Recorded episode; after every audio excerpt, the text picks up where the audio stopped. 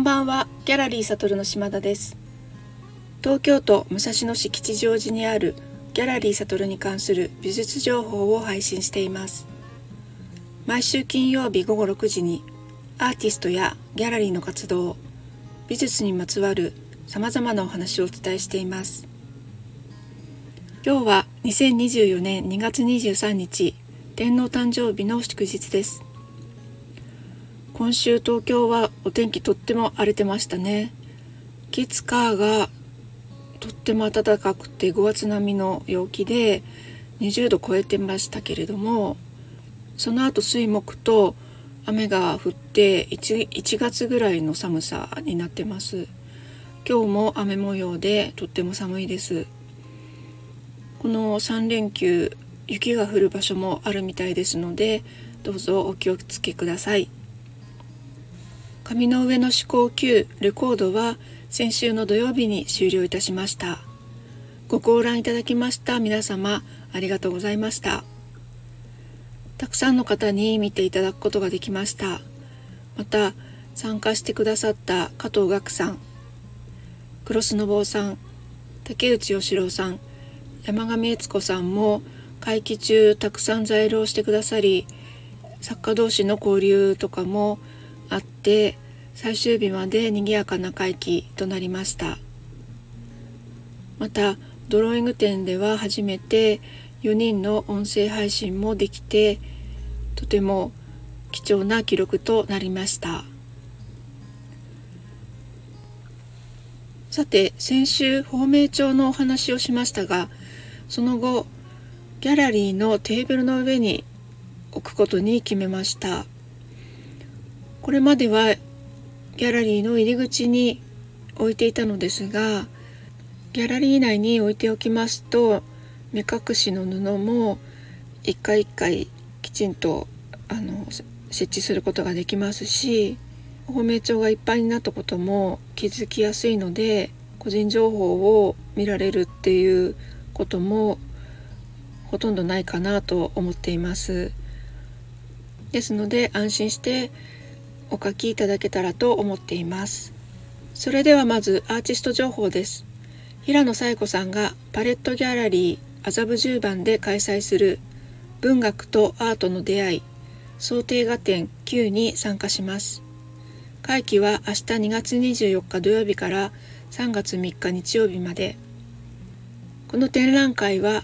アーティスト自身が選んだ本に自分で想定をするとしたらというテーマでそのイメージで描いた絵の原画と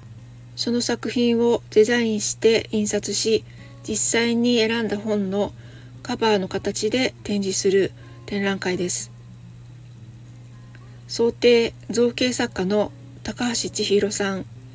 アートコーディネーターの三越柴泰造さん。アートソムリエの山本冬彦さんの3名が紹介する23名のアーティストが参加しています。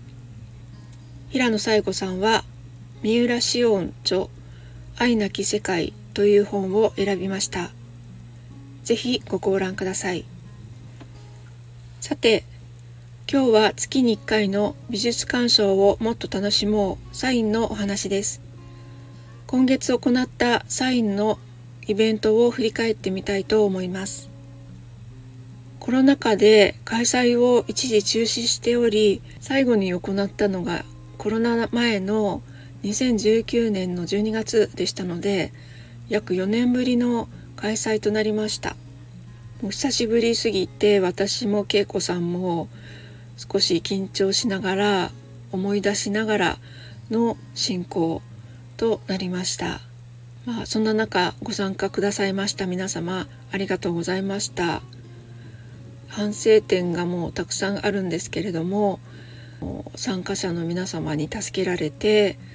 良いイベントになったかなと思います。このイベントサインの内容ですけれどもまず展示作品の中から1点選んでじっくり見ていただく。でその時思ったこと感じたことを紙にメモしていただく。そしてそれぞれ選んだ作品についてお話ししていただきその作品をみんなで鑑賞し感じたことを話し合う。最後に感想を伺って約50分で終了という流れになっています。このイベントでは1点作品を選んで鑑賞していくのですが今回は加藤岳さんの作品が最も多く選ばれていました。ある日のサインの様子を振り返ってみたいと思います。えっ、と最初の方が加藤岳さんの池とくぼみとその周辺という、えーと、水彩鉛筆という画材で一色で描いたドローイング作品を選ばれました。選んだ理由は色のないドローイングらしい白地に黒の線描だけの作品だったからということで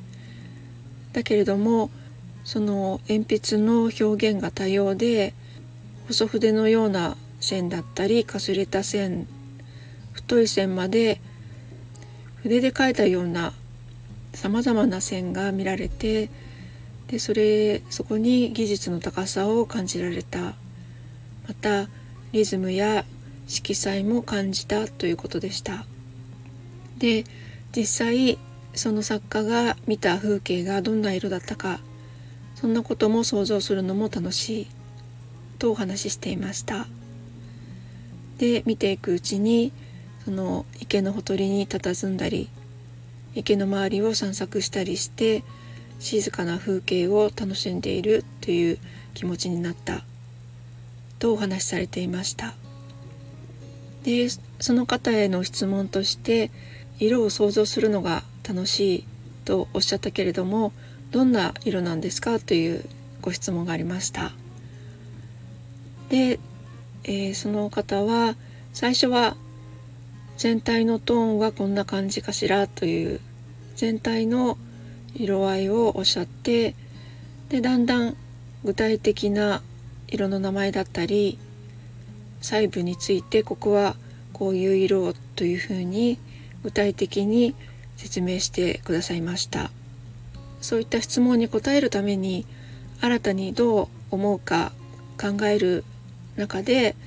鑑賞が深まっていっているのかなというふうに感じました。で次の方は加藤岳さんの「繁殖と翌年の惨事」かっこ木足毒画という作品を選ばれました。この作品は縦位置で和紙に薄いブルーグレーの色で描かれているんですけれどもでどちらかといえば抽象的な作品を具体的な場面時間や季節風が吹いていたり音が静かであったりっていうある場所のイメージが思い浮かぶようにお話ししてくださいました。絵の中央の少し上にぼんやりとした白い丸い部分があるんですけれどもそれが夜の月に見えておぼろ月夜の中に蛾が飛んでいる静かな夜だけれども動きがあって風が吹いている。でその後空に見えたところが水で水面に月が映っている。で蚊が花びらに見えてきて夜桜を見に行った時のことを思い出した。静かで肌寒い春の情景。蚊がひらひら飛んでいる様子が儚くて生死の狭間どこに飛んでいるのか儚いイメージといったものを持ったということでした。お話を聞いてるうちにこう聞いてる方もどんどんそういった場面のイメージが浮かび上がってきて言葉の力というものの凄さを感じました。そして、えーと、参加者最後の3人目の方はクロスノボーさんの「盲目心拍図」かっこ病床にてを選ばれました。でこれは44枚の作品を縦5列横9点に展示した作品。見た印象を時間の経過とともに変わっていくという様子をお話ししてくださいました。最初はその作品点数の多さに驚いてでこちらも、えーと、白い紙に黒い点だけの作品なのでのモノトーンの美しさを感じられた。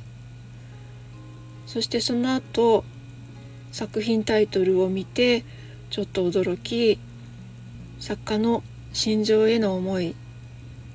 どんなことを感じていたのか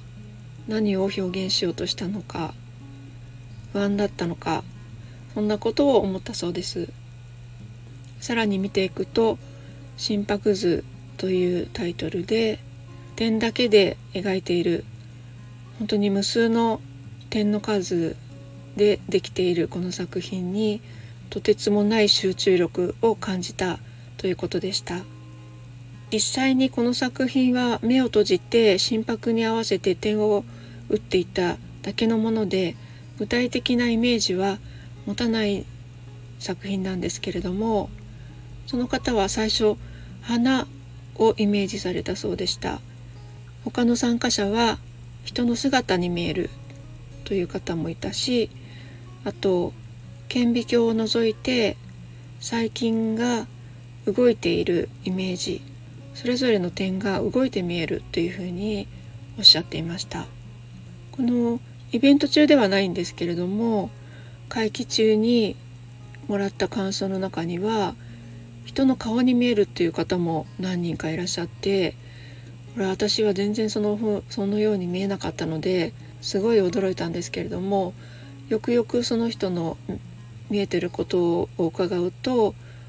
この点が集中しているところとしてないところで